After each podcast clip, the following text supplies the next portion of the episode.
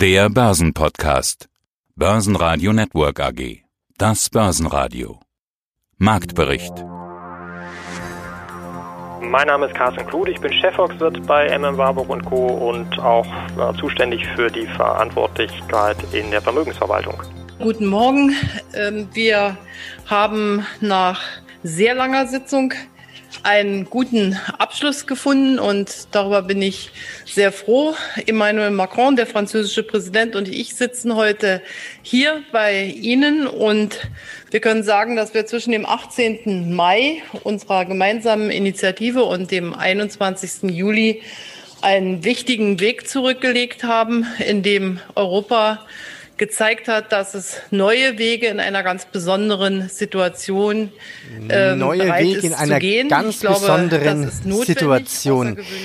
Die EU brachte den längsten Sondergipfel zu Ende, den es eigentlich bisher gab.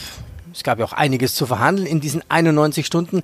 Es ging um die Corona-Rettung Europas. Es geht um 1,8 Billionen Euro. Das Wichtigste gleich vorneweg. Herr Klude, was macht die Börse draus? Kapitalmärkte honorieren diesen, ja, man kann sicherlich sagen, historischen Tag, den wir hier erlebt haben. Und der DAX hat mittlerweile sein Jahresanfangsniveau heute Morgen wieder erreicht und sogar knapp überschritten. Wurde damit auch eine zweite Stufe der Rallye-Rakete gezündet? Das ist gut möglich. Also viele Anleger sind ja nach wie vor skeptisch und sagen, dass äh, die Erholung äh, doch viel zu schnell gekommen ist angesichts der wirtschaftlichen Daten. Man darf ja nicht vergessen, äh, wir befinden uns nach wie vor ja in einer sehr schweren Rezession. Ob ähm, und vor allen Dingen, wie schnell wir uns davon erholen werden, das steht nach wie vor so ein bisschen in den Sternen. Und man hat Frau Merkel ja auch, finde ich, so ein bisschen angehört, gerade eben in ihrem Statement. Das waren harte, harte Verhandlungen, lange Verhandlungen. Das hat viel Zeit gekostet, viel Kraft gekostet. Aber ich glaube, am Ende ist tatsächlich die positive Nachricht die, dass Europa es mal wieder geschafft hat, einen Kompromiss zustande zu bringen und äh, einen, einen Zerfall der Union auch aufzuhalten. Und das ist die gute Nachricht und ich glaube, dass das auch äh, von den Kapitalmärkten honoriert werden wird.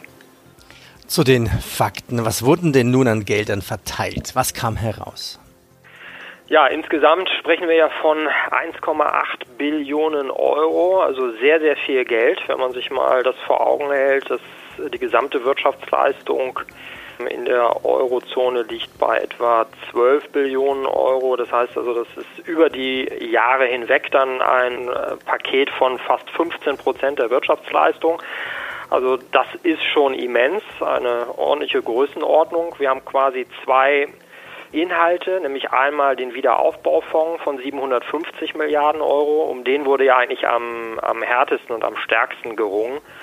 Äh, weil der teilt sich so auf, dass jetzt 390 Milliarden Euro an Zuschüssen gewährt werden und 360 Milliarden als Kredite vergeben werden. Und dann gibt es eben noch den EU-Haushaltsrahmen für die nächsten sieben Jahre bis 2027, der auch einen Umfang dann von einer Billion Euro hat. Also insgesamt sehr, sehr große Summen.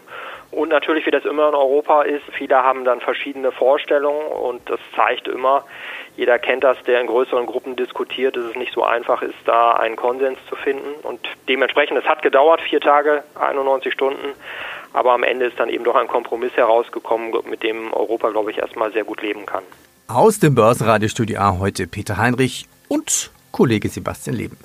Grüß Gott zu unserem Podcast. Der DAX testet die 13.300er Marke und schloss mit plus einem Prozent bei 13.100 71 Punkte.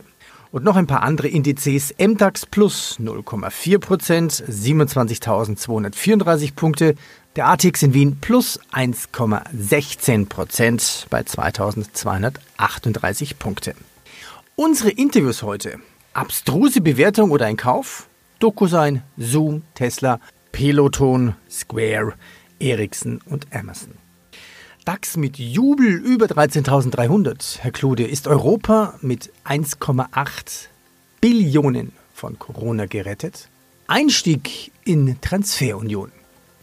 5G ist wie ein Schweizer Taschenmesser. Thomas Rappold, fundamentaler Wechsel, extrem hohe Geschwindigkeit und Verfügbarkeit. Ja, hallo, Baki Irmak, Co-Founder und Fondsmanager des Digital Leaders Funds.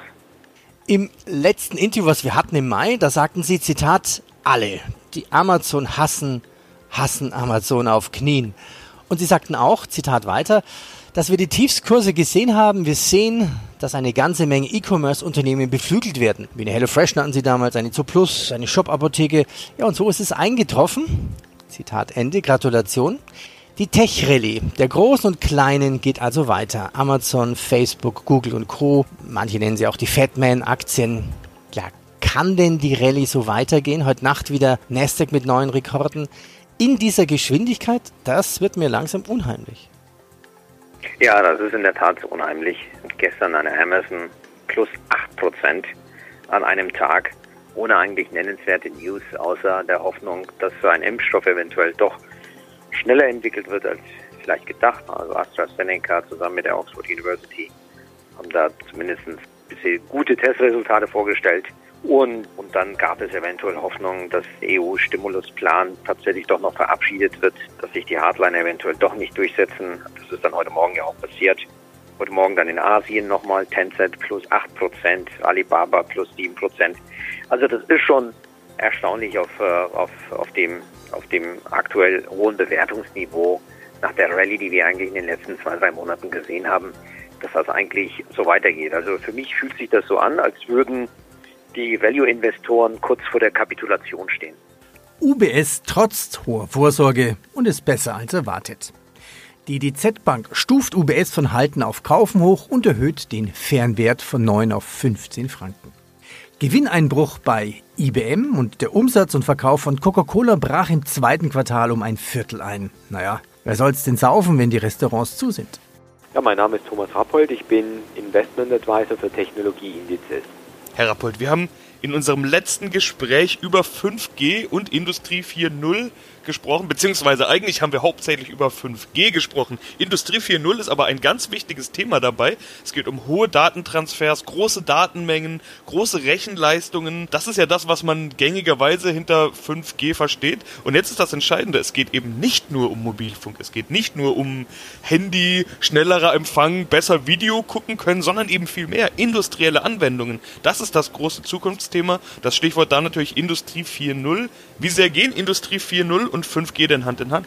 Die Kombination aus Industrie 4 oder Industrie 4.0, so gesprochen, wird jetzt durch das Thema 5G erstmal richtig möglich und in vielerlei Facetten. Man spricht da zum einen innerhalb einer Firma dann häufig auch von der sogenannten Edge, also ähm, gibt es ja die Ausdrücke Edge und Cloud, also alle Welt redet von, von Cloud Computing, das muss man sich vorstellen.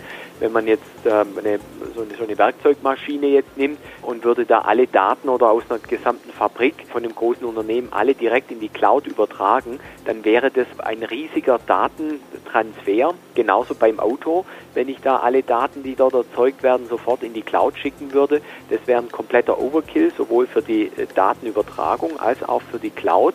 Deshalb ist es sinnvoll, diese Daten möglichst an der Quelle, da sagt man eben Edge dazu, Edge Computing, dort zu verarbeiten und dort lokal quasi damit umzugehen und dann nur ein Teilbereich dann, vielleicht auch die Essenz aus dem Ganzen, dann noch in die Cloud zu übertragen. Und das Thema 5G jetzt für Industrie 4.0, dieser Weg wird jetzt auch durch die Standardisierung gerade geebnet, dass hier die, die technischen und die protokolltechnischen Voraussetzungen gegeben sind. Es gibt wieder etwas mehr Flugverkehr bei Fraport, aber immer noch 80 Prozent unter dem Vorjahr. Patricia bekräftigt Prognose für das Gesamtjahr 2020. Die Badebank erhöht das Kursziel für Kion 58 auf 72. Und die DZ Bank erhöht den Fernwert für CTS Event Team von 32 auf 36 Euro. Haben Sie auch was für Fitnessstudio in Ihrem Depot? Ja, wir haben äh, in der Tat die Peloton-Aktie im Depot. Wir hatten die Peloton-Aktie beobachtet nach dem IPO. Wir hatten das zumindest ein, ein interessantes Modell, nämlich zu sagen, die Leute streamen zu Hause eine ganze Menge Sachen, Hörspiele, äh, äh, Filme, äh, Videos und so weiter. Warum sollte das eventuell nicht mit Fitnesskursen äh, machbar sein? Und Peloton hat im Prinzip da eine interessante Strategie. Auf der einen Seite bieten sie hochpreisige, aber sehr ansprechende Fitnessgeräte an, ähm, ein Bike und ein Laufband. Das, die Produktion bzw. den Hersteller haben sie mittlerweile sogar gekauft. Also das heißt, auf der einen Seite haben sie die Hardware und die ist Stück weit zu diesem Segment eigentlich Luxury zuzuordnen. Das heißt, die Leute sind bereit, aufgrund der Ästhetik und auch der sehr guten Funktionalität dann einen, einen höheren Preis zu zahlen. Und auf der anderen Seite bieten sie ein Subskriptionsmodell an. Also jemand, der Laufband und Bike hat, kann abonniert zusätzlich die Fitnesskurse von Peloton. Peloton hat in New York und London Studios, in denen Top-Fitness-Trainer, die Stars in ihrer Szene sind, Fitnesskurse live anbieten. Und äh, User können das im Prinzip vom Wohnzimmer aus oder vom Schlafzimmer aus sich anschauen, sich streamen, mitmachen, können direkt angesprochen werden. Es hat eine ganze Menge soziale Elemente. Man kriegt High-Fives, es gibt Leaderboards, also diesen Gamification, hat diesen Gamification-Charakter. Und das Unternehmen hat sich extrem gut entwickelt. Und natürlich kam die Pandemie diesem Unternehmen zugute, dahingehend, dass es plötzlich natürlich äh, extrem populär wurde. Und äh, es kam eigentlich in der Pandemie und jetzt auch in den letzten Monaten kam eigentlich in der Lieferung eigentlich der Bikes gar nicht mehr nach. Ja. Und äh, wir haben das Unternehmen gekauft, so ungefähr beim Niveau von 21, 22 Dollar. Mittlerweile notiert das Unternehmen bei 65 Dollar. Auch da gilt extrem teuer mittlerweile Enterprise Value Sales bei 10 für ein Unternehmen, was 80 Prozent der Umsätze aus dem Hardware-Geschäft, nämlich aus dem Verkauf von Fahrrädern und Laufbändern generiert und 20 Prozent aus dem Subskriptionsgeschäft. Das wird sich ändern, aber wir würden im Prinzip jetzt vorziehen, dass, dass wir irgendwo ein Substitutionsniveau von irgendwo 50 haben, um da diese, diese Bewertung zu rechtfertigen. Deswegen haben wir auch da unsere Position etwas abgebaut. Und nochmals weiter mit Wirecard. Im Bilanzskandal richtet sich nun die Aufmerksamkeit aufs Bundeskanzleramt. Das Bundesfinanzministerium teilte mit, es habe vor der China-Reise von Bundeskanzlerin Angela Merkel Informationen an ihr Haus weitergegeben. Laut Spiegel kamen dabei auch Vorwürfe gegen Wirecard zur Sprache.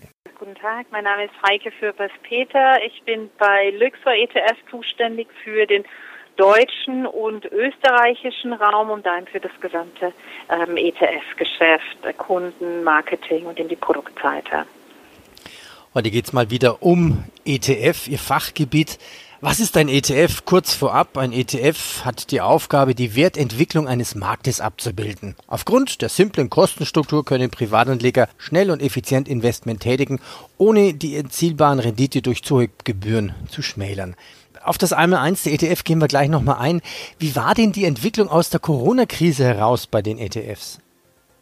Ja, also was wir gesehen haben, ist natürlich, dass das mit dem Marktabfall ab Ende Februar viele Investoren auch ihre Positionen abgebaut haben, aber gerade ähm, interessanterweise eher auf der institutionellen Seite. Und bei Endkunden haben wir fast eine gegenläufige Bewegung gesehen. Also über unsere Partner bei den Online-Banken mitgeteilt, haben wir gesehen eigentlich, dass da eher Zukäufe stattgefunden haben. Also da war wohl eher so die, die Einstellung, jetzt wenn der Markt runterkommt, sind es vielleicht ganz gute Einstiegskurse. Und wenn man sich das die letzten Wochen betrachtet hat, dann war das ja auch genauso. Dann war es die richtige Entscheidung. Eigentlich überraschend, dass die Privatanleger Absolut. mal richtig, richtig arbeiten, richtig reagieren. Wie geht's denn dann der ETF-Branche nach dem Corona-Börsencrash 2020? Ähm, also was man sieht, in, gerade jetzt im europäischen ETF-Markt, da, da hat sich der doch deutlich wieder erholt. Also es gab zuerst ähm, Rückflüsse, wie gesagt, im März, aber die sind mittlerweile mehr als aufgeholt. Also wir sehen im europäischen ETF-Markt über alle Anbieter, Nettomittelzuflüsse von knapp 27 Milliarden Euro. Gehen wir über das Einmaleins der ETFs. Was sind denn die üblichen Kosten eines ETFs? Das ist jetzt natürlich ein bisschen schwer zu generalisieren, weil es gibt einerseits wirkliche Standardprodukte, sei es jetzt auf den, äh, auf den DAX oder auf den Eurostox 50 oder im Anleihenbereich, die beginnen dann eher bei fünf bis sieben Basispunkten, so das untere Ende, 10, 15 dann für breitere Standardindizes. Also wir haben zum Beispiel bei Luxor einen ähm, MSCI Emerging Markets, also einen Schwellenländer-ETF für 0,14 Prozent, also 14 Basispunkte. Und dann gibt es natürlich auch so ein bisschen exotischere Länder oder Themenprodukte, die dann da auch ähm, etwas höhere Gebühren haben können. Aber generell kann man sagen, dass die Gebühren so im Durchschnitt bei maximal bei 0,3, vielleicht geht es mal hoch auf 0,6 sind.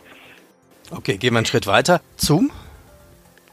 Ja, Zoom ist ja ein globales Phänomen geworden im Zuge der Pandemie. Ich glaube, es gab selten ein, ein Unternehmen, was innerhalb so einer kurzen Zeit die Welt erobert hat. Und wenn man sich die Download-Niveaus anschaut und die Nutzerniveaus, also das, was Zoom geliefert hat, also Umsatz, das Umsatzwachstum und die Prognose für die Zukunft, das ist schon unfassbar gut. Ja, das ist sensationell, was Zoom da hingelegt hat. Aber das Unternehmen wird auch mit es entsprechend, es entsprechend bewertet, auch wenn die, wenn die, die, die, das Niveau der Nutzer schon weiterhin extrem hoch bleibt, einfach näher. Ja, es gibt nahezu äh, keinen großen äh, Digital Giant, der nicht in dieses Segment ein Alternativprodukt anbietet. Diese Alternativprodukte werden wesentlich stärker beworben, als es in der Vergangenheit der Fall war. Vielleicht, die Leute kennen ja vielleicht noch Google äh, Hangouts, das hat Google natürlich jetzt deutlich weiterentwickelt. Wir haben mit Microsoft Teams einen sehr, sehr großen Anbieter, der massiv in diesen Markt reindrängt. Wir haben mit Facebook und WhatsApp ein extrem stark, äh, starkes und populäres äh, Tool, was kostengünstiger für, für Personen bis zu 100 äh, Menschen so ein, so ein Angebot kostenlos anbietet. Wir haben die großen Chinesen natürlich mit Alibaba und, äh, und Tencent, die in diesen Markt reindrängen. Und wir haben selbst in solchen Märkten wie Indien zum Beispiel Gio, die jetzt äh, ein Konkurrenzprodukt anbieten. Also kann unter dieser massiven äh, Zunahme der Konkurrenz, kann eigentlich Zoom ein Enterprise Value Safe Niveau von äh, von über 40 halten, das bezweifle ich. Börsenradio Network AG Marktbericht